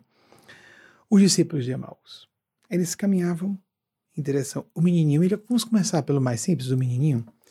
O menininho de é, aqui agora, agora foram os espíritos, não os encarnados, os, os espíritos desencarnados, do, do filho de, uma, de um casal aqui da nossa instituição. Pois então, que absurdo! Como é que você disse isso? Jesus nasceu pobre, sem poder. Ele tinha a riqueza do mundo, ele era dono do mundo. Jesus dizia assim nas passagens do evangelho, dos evangelhos: hoje importa que eu vá jantar na sua casa. A pessoa estava sendo honrada. Jesus ia jantar na casa de, dele ou dela naquele dia. Tem lá nos evangelhos, santas mulheres acompanhavam Jesus e atendiam-no em suas necessidades. Então significa que eram pessoas que traziam comida para Jesus se ele quisesse ou qualquer outra coisa. Eram patrocinadoras, eles chamaram de santas. Então, um santo não é aquela pessoa boazinha, não, mas aquela mulher rica eu acho que ela é muito vaidosa e prepotente, não é? Mesmo. Ter dinheiro torna a pessoa má. Uhum. Ter poder torna uma pessoa corrupta. Vejam como a fala está paradoxal, não é? O poder pode corromper. Isso, uma pessoa tem poder, tem dinheiro, tem destaque e mantém-se focada no coração. Isso é uma pessoa em estado de virtude especial. Antes de Bernadette Subiru, Eugênia Spásia foi Catarina de Aragão. a rainha consorte santa da Inglaterra até hoje. Ela é considerada a mais amada rainha consorte da Inglaterra. É porque ela não tinha o poder de rainha, não era titular. Diferentemente, por exemplo, de Elizabeth I, na geração seguinte, que foi filha do seu primeiro esposo, e a sua própria filha, Maria I, que foi a primeira mulher rainha da Inglaterra com o poder de ser a rainha. Ela casou-se com Henrique VIII, ele sim era o rei. Então, vamos chamar, de rainha titular. Não tem, né? Rei, quando casa com a mulher, a mulher vira rainha, porque ele transmite poder à mulher. Mas uma mulher, se ela for rainha titular, aquela que realmente está na linha dinástica do poder, dos países que autorizam isso, onde há ainda monarquias, não se pode chamar o homem de rei. Ele no máximo vira duque e em casos excepcionais, como aconteceu com o príncipe Philip, príncipe, porque senão as pessoas se confundem e acham que o rei é quem manda, né? Porque é o homem, então ele é o rei, né? E não ela. Então não se pode chamar esposo de rainha titular de rei, para não confundir as pessoas. E aí então nós tirarmos o poder da mulher, porque em princípio na nossa cultura continuamos achando mulher subgente. Se não é isso, e porque tantas grandes religiões impedem? Vocês já viram certos ambientes onde quase não há mulheres nos próprios cultos? Ou então em religiões ditas muito civilizadas, mas quem está oficiando o culto, um homem não pode ter uma mulher, não. Isso é simples assim. Mulheres são consideradas subespécie, subpessoas, subgente. E contra isso digo: abomináveis os que agem e mantêm essas tradições. Agem assim e mantêm essas tradições. Abomináveis. Isso é um ataque à dignidade de toda a espécie humana. É por isso que flagelos dessa dimensão estão acontecendo na Terra. Oh, humanidade ignara, perversa, mesquinha, primitiva.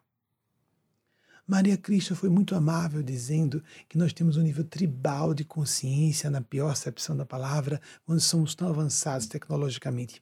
A opinião da Anacleto é mais dura, abaixo, pré-tribal. Porque no nível tribal de consciência, uma pessoa do grupo reage em defesa de outra, mesmo que não seja parente biológico. Aqui, nessa nossa tão civilizada, tão avançada, tão científica civilização, nós só estamos preocupados com o próprio umbigo e às vezes dos filhos e filhas, se forem biológicos. É mais ou menos assim que a coisa funciona. Pais e mães, alguns. E o resto, problema alheio. Ninguém entra em crise de fé sobre Deus existir se o filho de, da vizinha morreu. É, pecadora, no fundo merecia. O que, é que ela fez?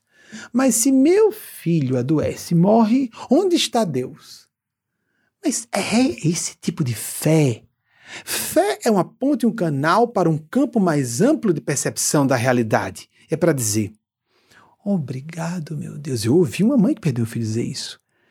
Pelos nove anos que o Senhor me deu de, da presença dele. Como faz falta? Obrigada pelos nove anos que eu pude ter com ele ao meu lado. E Eugênia Spazia diz: por que os pais não acordam sorrindo, felizes todos os dias? Estão tão vivos, os meus filhos estão todos vivos. Porque a gente considera direito constituído. É, é claro, eu sou mais velho, eu vou morrer antes, não é? É? Mas pais e mães perdem filhos o tempo inteiro. Sempre alguém perdendo filhos e filhas. Às vezes todos os filhos de uma só vez. Eu conheci um casal que perdeu os três filhos de um, de um só acidente. Pavoroso, pavoroso. Não dá para imaginar que seja uma dor dessa.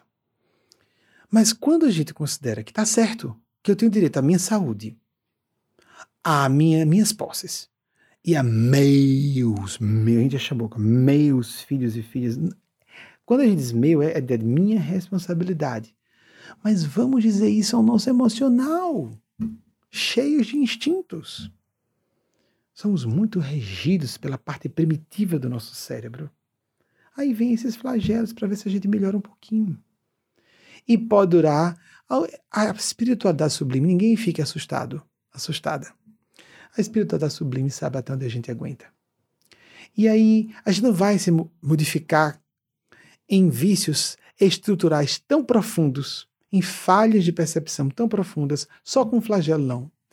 Eu lamento dizer que não será tão longo quanto poderia ser, mas será o início de uma sequência. Nós talvez, quanto tempo? Mais 5, 10, 15, 20 anos? Não fazemos a menor ideia. A espiritualidade superior não entra em detalhes sobre isso. Mas ela afirmou o seguinte: se nós não amadurecemos, se nós não assimilamos a lição com esse flagelo, que é clínico pandêmico, que é também econômico, não sabemos a extensão ainda. Haverá outras catástrofes, que ah, catástrofes naturais lá longe, não me afeta. Ah, o clima, ah, os ecossistemas, ah, o clima está está aquecimento global. Não é não, isso é conversa fiada. Eu que sou da indústria do petróleo, eu patrocino alguns políticos para poder eles dizerem em público que isso é conversa fiada. E aí vem o coronavírus e ceifa a vida dessas pessoas também, dos filhos e netos delas também. E não só das crianças que estão morrendo de fome porque dependem do petróleo. Porque nós poderíamos ter pulado a fase do uso dos combustíveis fósseis do século XX se seguíssemos a tecnologia de Tesla proposto lá, proposta lá no início do século passado. Mas alguns bilionários da indústria do petróleo resolveram impedir que isso acontecesse. Para nós não termos energia livre, barata para todo mundo, sem algumas pessoas ficarem bilionárias. Pesquisem a respeito. A humanidade perversa que ainda somos, como disse Jesus, ó oh, raça de víboras. Aí a gente pensa, ah, são judeus? Não, essa é a espécie humana. Até quando estarei convosco? Até quando vos hei de aturar? Sepulcros caiados, brancos por fora, cheios de podridão e rapina por dentro. Para quem Jesus estava falando isso? Para todas e todos nós, em graus variados. Leiam a geografia. As biografias das almas santificadas, elas sinceramente se viam muito pecaminosas era que para parecerem boazinhas, os sinais em torno delas deixava bem claro que não era isso. Isso seria fraude.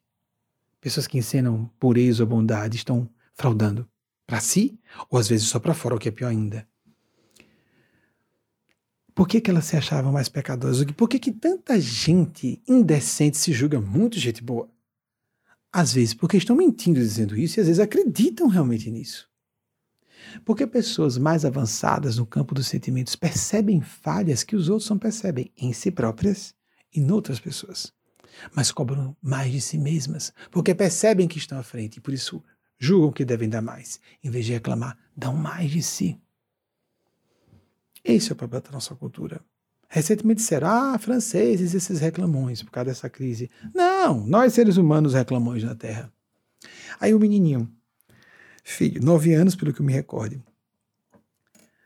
Protestou, protestou e a professora puniu. Na peça de, de Natal, do, do presépio, ele seria Judas. Tá certo, pode deixar comigo, porque também já sabe com a instrução do salto quântico que Judas, nós seguimos aquela teoria que foi da descoberta dos manuscritos, que revelavam que Judas teria sido o discípulo ou o apóstolo mais próximo a Jesus que recebeu a mais difícil de todas as missões, encenar uma traição a Jesus.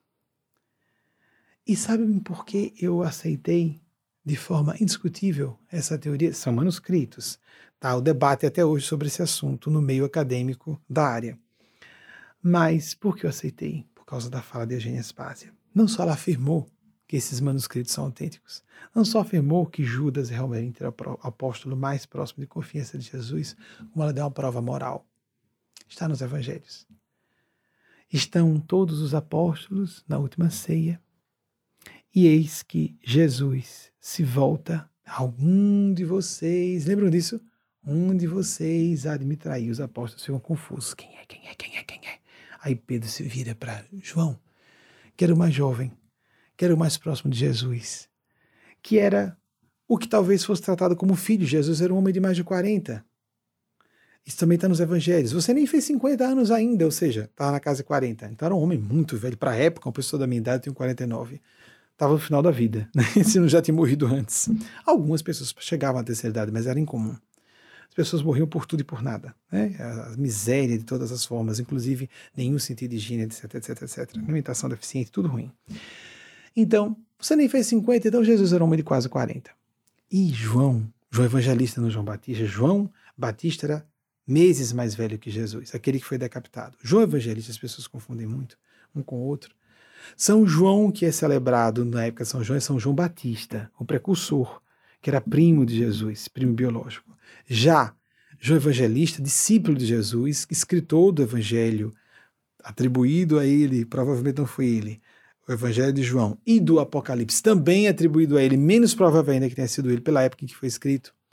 O apóstolo que Jesus mais amava. Ele nem escreveu isso sobre si. Então, eram os discípulos que estavam escrevendo que é a teoria mais é, vamos dizer, pre prevalente nos ambientes acadêmicos de estudos bíblicos.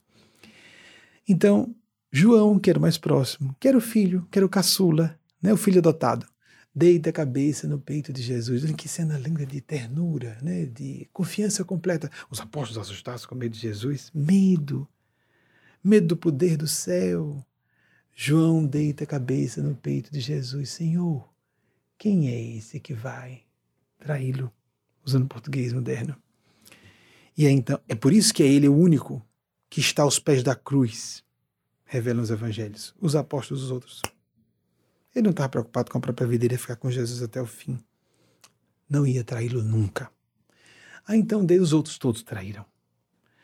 Então Jesus disse que aquele que comesse do prato dele, ou seja, a pessoa íntima mais perigosa que nos conhece mais, não é? É aquela que pode nos ferir, quando está próximo de nós ou próxima, porque conhece nossas falhas ou nossas fragilidades. Às vezes não são falhas, às vezes são bondades. Quantas mães são manipuladas por seus filhos pela culpa para conseguir obter o que querem? Não é verdade? Isso é tão comum? Então, aquele que comer do mesmo prato. E quando Judas faz isso, Judas Iscarioso, porque tem outro apóstolo chamado Judas, Judas Tadeu. Quando Judas faz isso, Jesus fala: faça logo o que você tem de fazer. Eugênia disse: como um Cristo, uma alma santificada por excelência, iria dizer a uma pessoa que está sofrendo uma tentação, sendo influenciada pelo mal, a dizer: faça mesmo, é para fazer, eu estou dando a ordem, termine. Fica completamente evidenciado que havia um acerto anterior entre Jesus e Judas porque as profecias tinham que ser cumpridas. Alguém do círculo íntimo de Jesus tinha que entregá-lo.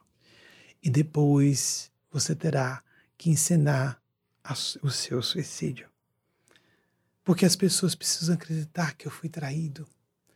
Várias vezes tentaram pegar Jesus e não conseguiram. E mesmo assim, quando Judas leva e dá um beijo, só ele chega perto de Jesus, dá um beijo para identificá-lo. Dessa forma, você me entrega um beijo, uma mensagem para a multidão de 20 séculos e uma mensagem para a posteridade dos próximos milênios. O único chegou perto. Porque quando a guarda diz quem é Jesus, Jesus aqui, porque todos estavam meio, na penumbra, muito escuro, podia ser uma noite sem lua.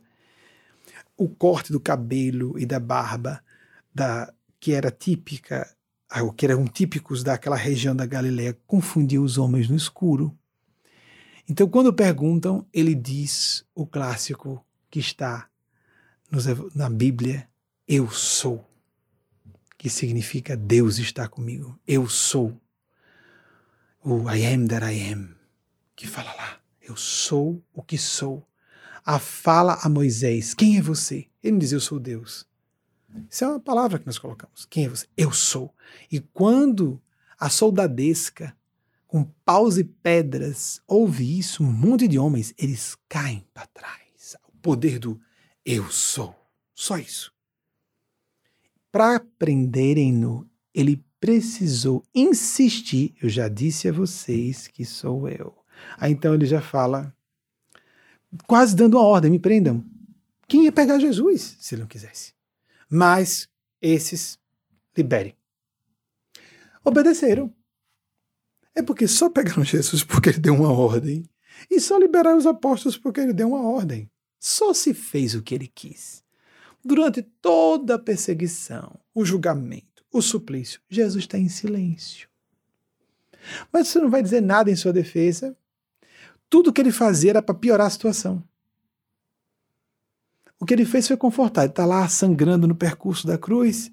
Algumas mulheres, santas mulheres, só as mulheres, só as mulheres não abandonaram, abandonaram Jesus, com exceção de João Evangelista.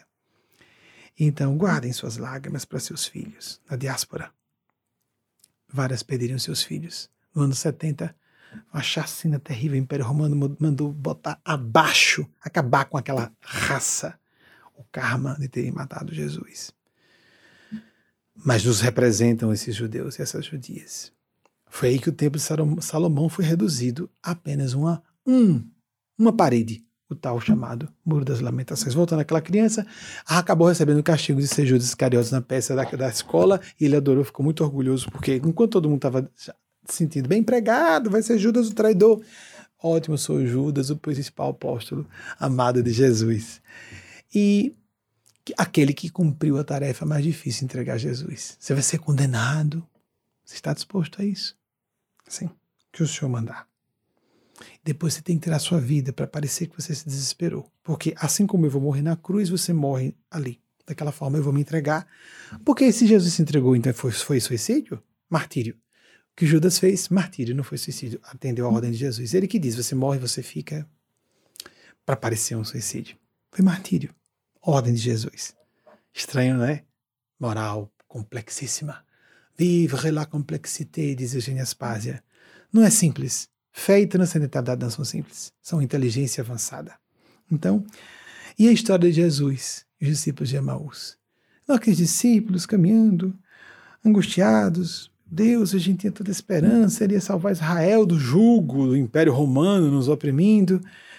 E aí então, um desconhecido aparece, começa a explicar todas as escrituras e fazendo entrelaçamentos entre tudo o que aconteceu e tudo o que estava dito pelos profetas, os autênticos profetas, todos perseguidos nas suas épocas respectivas, depois é que eram reverenciados, mas em vida eram perseguidos. E eles então ouvindo, que maravilha, confortados. Então, quando iam chegando a uma estalagem na cidade de Emaús, aquele estranho faz menção de ir adiante. Não, não, fique conosco. Já é tarde, viajar à noite era perigoso na época. Fique conosco. Eles entram quando estão num quarto da estalagem, né? uma, uma, um hotel simples da época. Jesus toma o pão e parte. E ao partir do pão, seus olhos como que se abriram. Aí o que, que é isso? Ah, ganhei um emprego novo, ganhei uma promoção, deu aqui, Deus é bom, que maravilha, obrigado, Senhor, obrigado. Enquanto aquele estranho, estranho, isso é muito estranho, isso é esquisito, isso não pode ser de Deus, explicando que a dor é necessária, que Jesus tinha que morrer, que nós íamos perder nosso orientador, ficar aqui sozinhos, órfãos de Jesus, ah, isso, não, isso não é de Deus, isso não é de Deus. Mas quando vê o benefício material, ah, que coisa boa, que Deus está aqui, Deus me ama, eu sou preferido, porque tem gente passando fome, mas eu, que sou mais importante que os outros, eu mereço ganhar o pão de Jesus. Somos primários, infantis e diabólicos dessa forma. Esse é o problema. A gente só reconhece Deus na face positiva da vida, como se a morte não fosse criada por Deus, como se os flagelos não fossem autorizados por Deus. Aproveitemos o máximo que pudermos. Quando Nossa Senhora apareceu pelos pastorinhos de Portugal, disse: Vocês estão dispostos a sofrer pelos pecadores e pecadoras? Aí era uma fala estranha. Claro, crianças iam captar isso como? Estamos, estamos. Vocês vão sofrer muito. Estamos assim, estamos dispostos a sofrer. Havia uma criança que era um ser santificado, Jacinta. O corpo ficou incorrupto. Aí quando a igreja descobriu, fecha, esconde, esconde logo rápido. Está escondido o corpo de Jacinta não está com Bernadette Sobiru. Lúcia ficou por mais tempo, até 98 anos, no ano 2005, quando desencarnou. Mas ela avisou: vou querer trazer logo para mim Jacinta e Francisco. Os dois morreram na pandemia, como uma semelhante a essa, de 1918.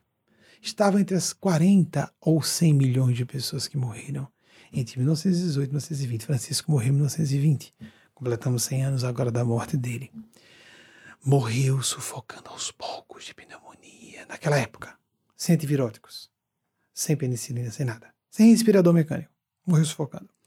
E como muita gente morreu naquela época, famílias inteiras fecharam suas casas. Hoje não vai ser assim. Garanto a vocês que nós não teremos um problema dessa envergadura. Até onde me, os espíritos não estão falando comigo em detalhes, mas até onde eu alcanço não será tão grave assim. Sofremos os pecados do mundo, sofremos as dores das pessoas, o pavor das pessoas. Serenidade. Hora de mostrarmos que temos gratidão a Deus por tudo que vivemos até hoje por tudo que podemos viver, é uma guerra coletiva por um mal comum, um inimigo comum, porque não fomos capazes de nos unir pelo bem comum, pela fraternidade universal. Somos uma humanidade. Que agora demonstremos a nossa fé. A fé é para momentos difíceis, obscuros, em que as coisas parecem perdidas. Não para momentos de celebração, de alegria. Isso é fácil. Isso é simples. Isso é pueril. Sejamos adultos adultas, maduros, maduras. Beijo no coração de todas e todos. Que nosso Senhor Jesus, Nossa Senhora, o grande anjo, nos abençoe e nos protejam, hoje e sempre. Assim seja. Não importando qual religião ou ausência de religião das amigas e amigos que nos veem agora em tempo real ou a posteriori com o registro dessa palestra, que vai ficar o arquivo exposto no nosso canal YouTube. E agora nós vamos ver a mensagem que Eugênia Spazia recebeu de, da mãe crística da humanidade, Maria Cristo, que a pessoa pode considerar que é Maria Nazaré histórica ou não, não tem a menor importância. A mensagem é o que vale. E até o próximo domingo, talvez nós não possamos fazer aqui, teremos que transferir todo o estúdio para a casa onde estamos, de Luiz Marconinho, hospedados, porque estaremos numa condição de eh, shelter in place. Né? A recomendação enfática que as pessoas não saiam de casa a não ser para situações de emergência. Supermercado, farmácia, hospital. Fora isso, nenhum encontro. Vamos seguir. Quando as autoridades terrenas estão sintonizadas com a sensatez do céu, são autoridades em nome de Deus. E eles estão seguindo protocolos de comunidades científicas que são bastante responsáveis nesse campo epidemiológico e de infectologia também a mensagem de Maria que nos traz a proposta da paz, no nível mais alto de sentimentos, que nós busquemos essa paz. A paz que Jesus disse: vos deixo e vos dou. Não vos dou como o mundo a dá. Ou seja, calmaria, falta de problemas. A paz verdadeira não é da estabilidade estática, e sim da estabilidade dinâmica. Busquemos mais inteligência, não só racional, mas emocional, para que a inteligência intuicional, emocional, espiritual desperte nossas almas para quem realmente somos. Espíritos que podem estar em corpos ou sermos liberados deles. Isso, ou liberadas deles. E isso pode ser um presente. Isso é felúcida. Beijo no coração de todas e todos. フフフ。